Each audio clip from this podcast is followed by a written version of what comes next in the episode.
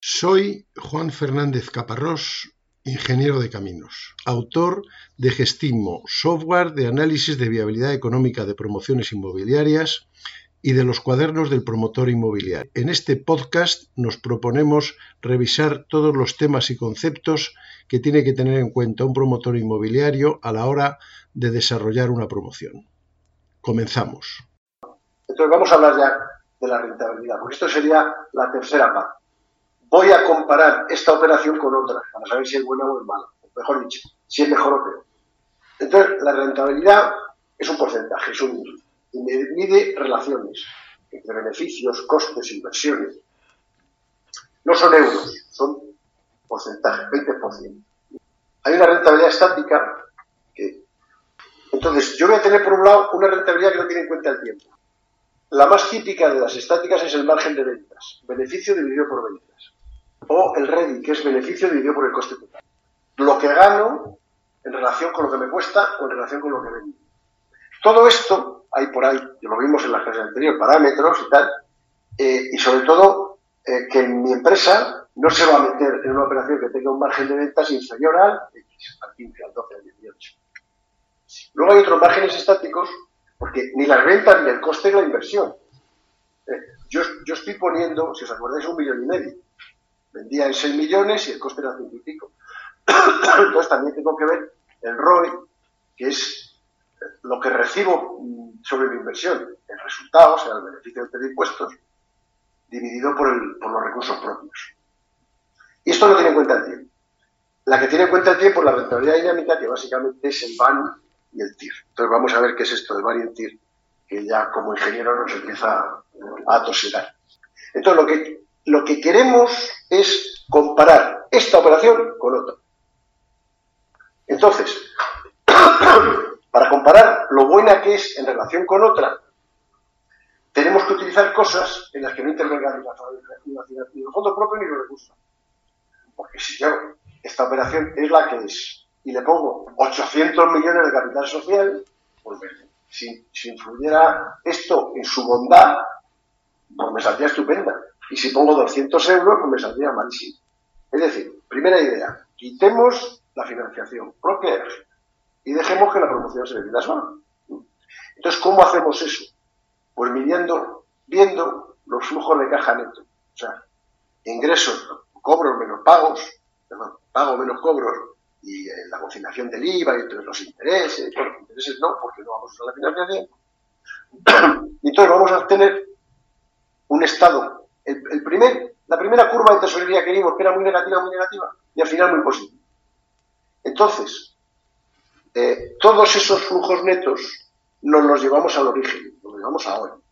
Porque mil euros de hoy no son mil euros de dentro de dos años, más siempre cuando hay inflación. Entonces, descontamos esos flujos en el tiempo para traerlos al origen sobre una tasa de descuento. Esa tasa de descuento eh, bueno, ahora veremos lo que es, mm, pero digamos que sería comparable a poner el dinero a eso en el banco. Y entonces el BAN es la resolución de esa fórmula. Y esa fórmula es este chorizo de aquí tan bonito, que gracias a Dios el este no lo hace y sufrimos. Pero siendo Q los flujos netos, pago menos cobros, los voy llevando, esto de cada uno de los meses, me los voy llevando al origen y obtengo un valor.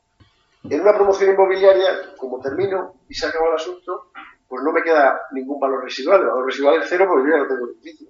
Si estuviera haciendo una promoción en alquiler, tendría un valor que es el valor residual del edificio en el momento de la terminación.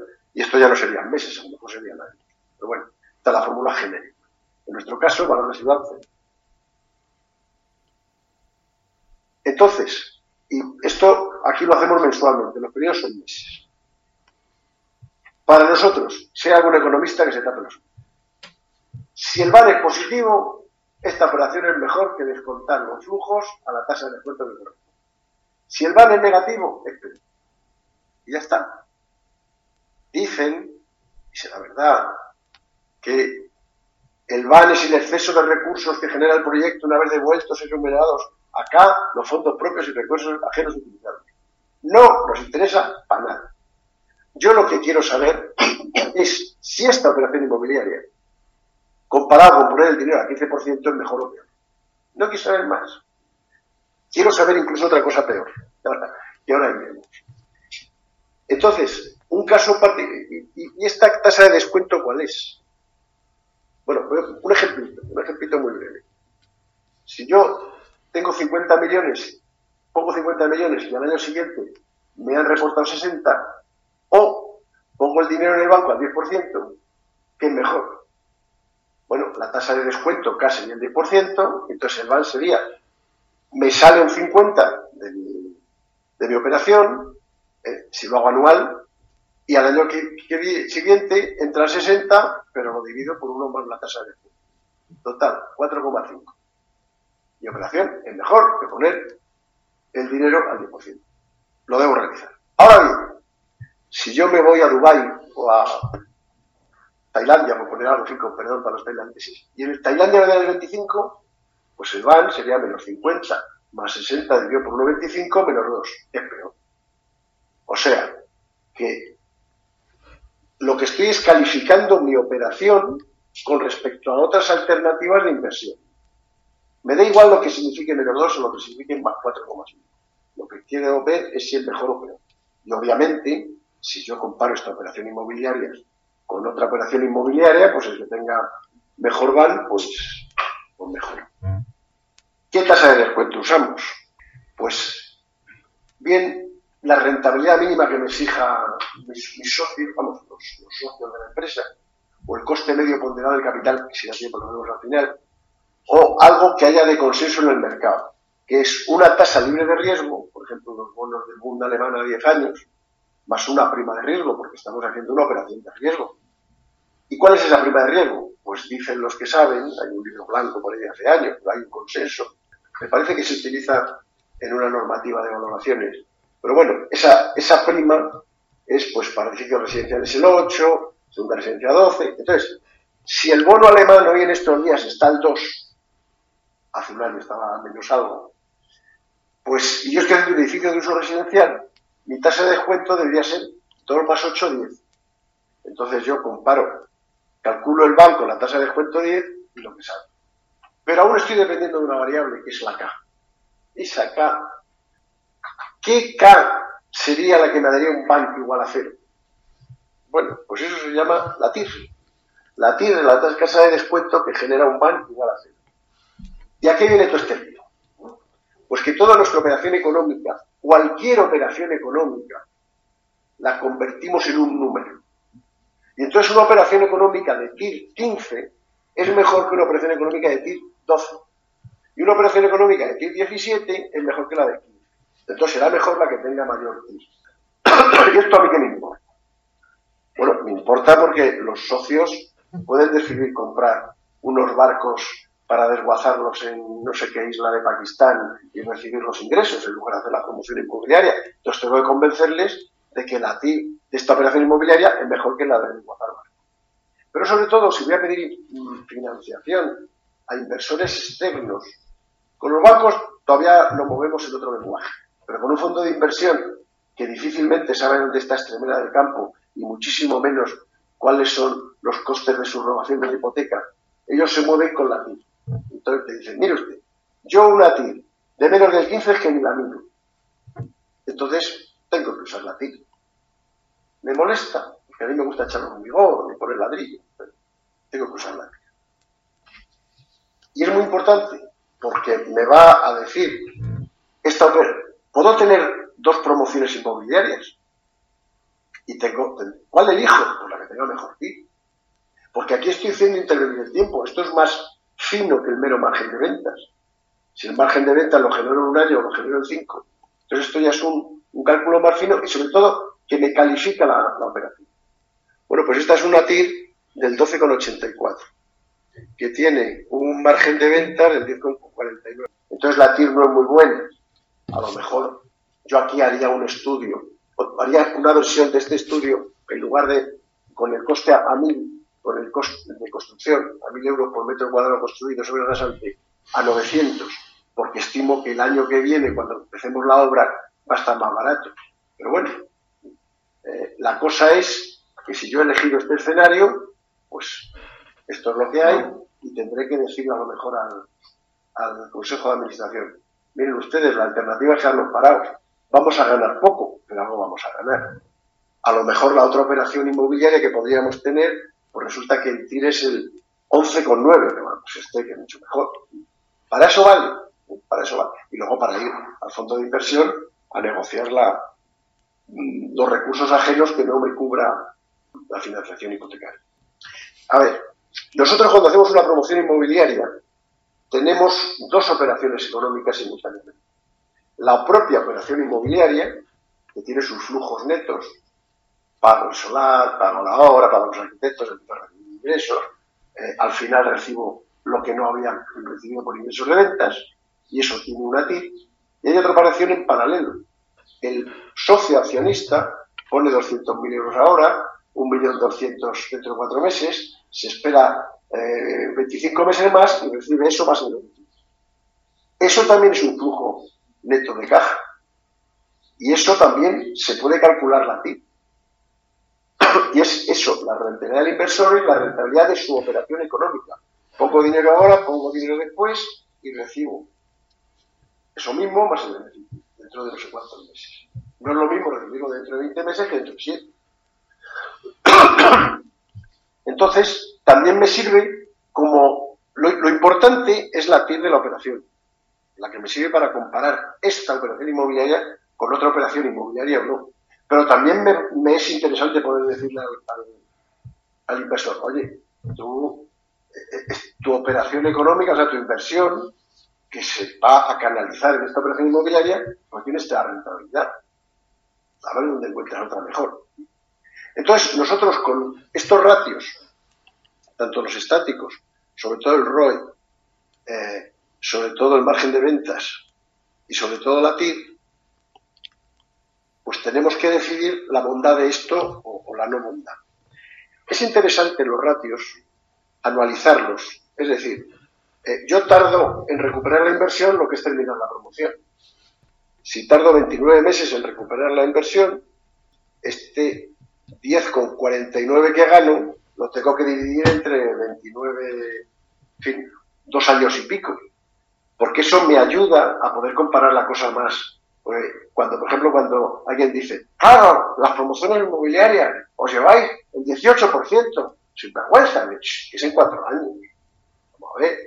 Entonces, si yo anualizo mi margen de ventas o mi ROI, no es el 30%, se lleva usted el 30% lo que ha puesto entre 29 meses. O sea que yo realmente lo que me llevo anualmente es el 10,8. Y mi margen de ventas anual es el 3,5. Esto me es más fácil compararlo con otras operaciones. Una promoción inmobiliaria siempre es lo mismo, realmente. Mucho dinero al principio, luego la obra, la hipoteca, eh, recupero la inversión cuando vendo, dado 3-4 años, me parece mucho, pero si es otra inversión de otro tipo, pues con esto soy capaz de comparar. Y tengo que analizar estos ratios para ver si esto me gusta. A mí esto no me gusta. He hecho a propósito este ejemplo para que salga, en fin, en el límite de lo indeseable. Esto tendría que ser cerca del 15, esto debería también andar por el 13 o el 14 o el 15, esto tendría que ser más, tendría que ser un 40 y tantos. Bueno, yo mi operación, tal como la he planteado, pues tengo que compararla y entonces decidí, no me compro el solar, me voy a esperar seis meses a ver si bajan los precios. Lo hago, aunque sea no a pérdidas, pero a pocas ganancias. Saber dónde me estoy La TIR ya ha dicho que es la tasa de descuento que me produce un parcero y que me sirve para calificar esta operación. Antes habíamos hablado esto de los criterios de, las tasas de descuento para elegir el bar, que sería el coste medio del capital, la rentabilidad mínima. La tasa libre más la prima de riesgo está clara. El bono alemán o el bono español, más mi alemán, más una prima. Pero luego, mm, está claro que en mi empresa, si yo voy a utilizar una serie de recursos, esos recursos cuestan, el dinero cuesta. Entonces tengo que también comparar esta rentabilidad con el coste del dinero que tengo en la empresa. Hay siempre un concepto que nos da por ahí vueltas que es el coste medio ponderado del capital de una empresa. Entonces, eso lo que quiere decir es cuánto nos cuesta el dinero que tenemos nosotros. vamos a movilizar. Nosotros tendremos, por un lado, nuestros fondos propios y luego tendremos recursos ajenos a corto y a largo plazo. En general, en la promoción inmobiliaria, los, de corto plazo, pues la tesorería o los, los eh, acreedores, tal. Pero los fondos ajenos a, largo plazo serían eh, prácticamente, básicamente la hipoteca y los préstamos Entonces, eh, esos fondos a, largo plazo los tenemos que pagar al tipo de interés y nuestros fondos propios pues esperamos recibir una rentabilidad. Sumando de determinada manera nos sale cuánto nos cuesta el dinero externo e interno.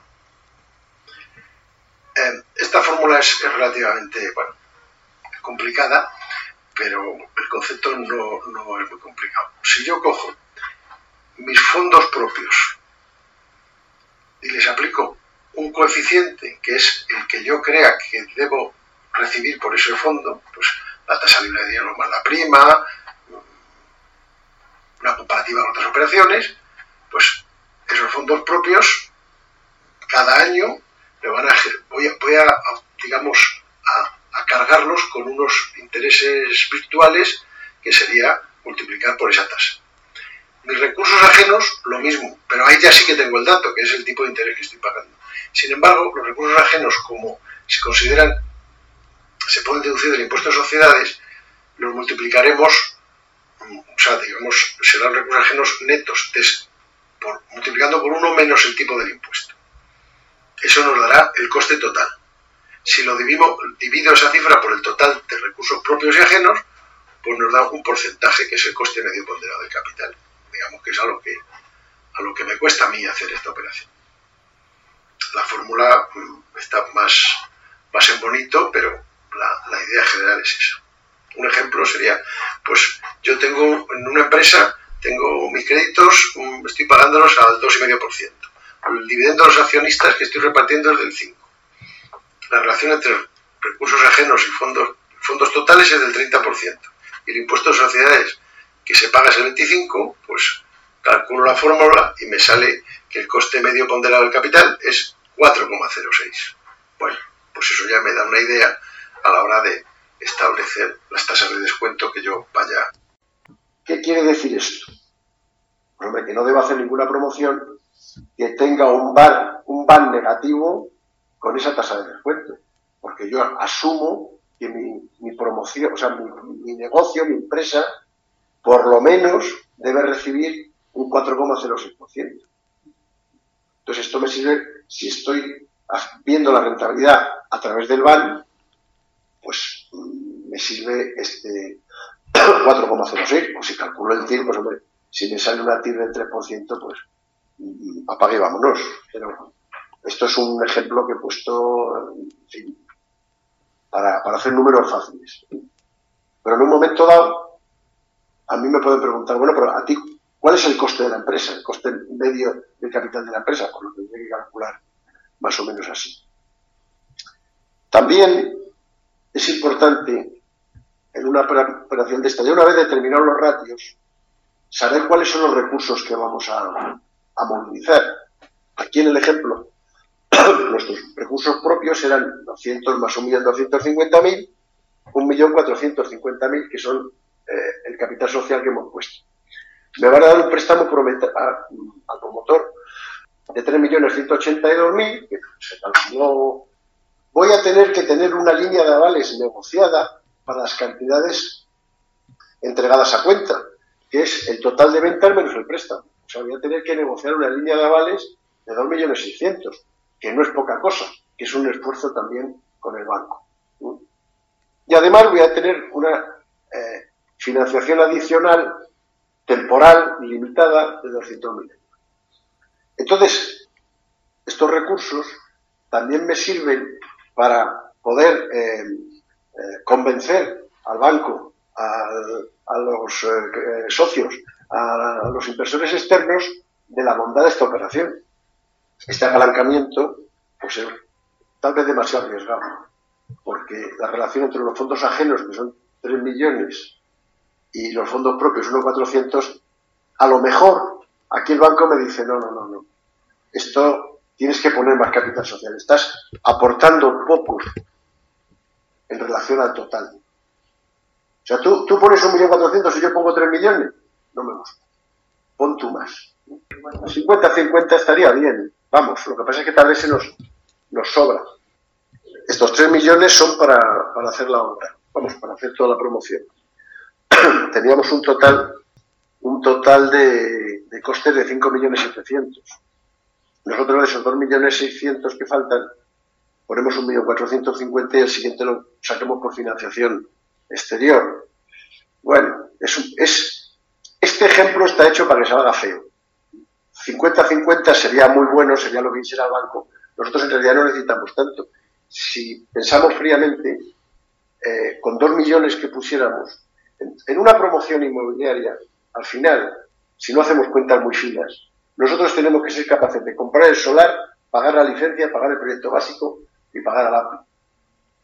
Entonces, eso, con una obra de un solar de 1.750, pues son 2 millones algo, 2 millones 200, 2 millones 100. Si aquí nos dijeran este apalancamiento es muy fuerte, que lo es, pues yo no necesitaría de los 5 millones tener que poner 2.700. A lo mejor con, con 2.200 podría asumir todos los costes. No, no, no, me haría falta un apalancamiento del 100, que sería igual, igual, pero bueno, 150, por ahí. Aquí, digamos, he forzado esta, para poder ver que tengan en cuenta todas las posibilidades, pues haciendo algo un poco excesivo, que es pedir esos 500.000 euros, que, fíjense que los intereses son tremendos. O sea, si yo aquí me pensara esto un poquito más, en lugar de pedir 1.450.000 de capital social, pediría 1.650.000 y en lugar de 500.000 euros pediría 300.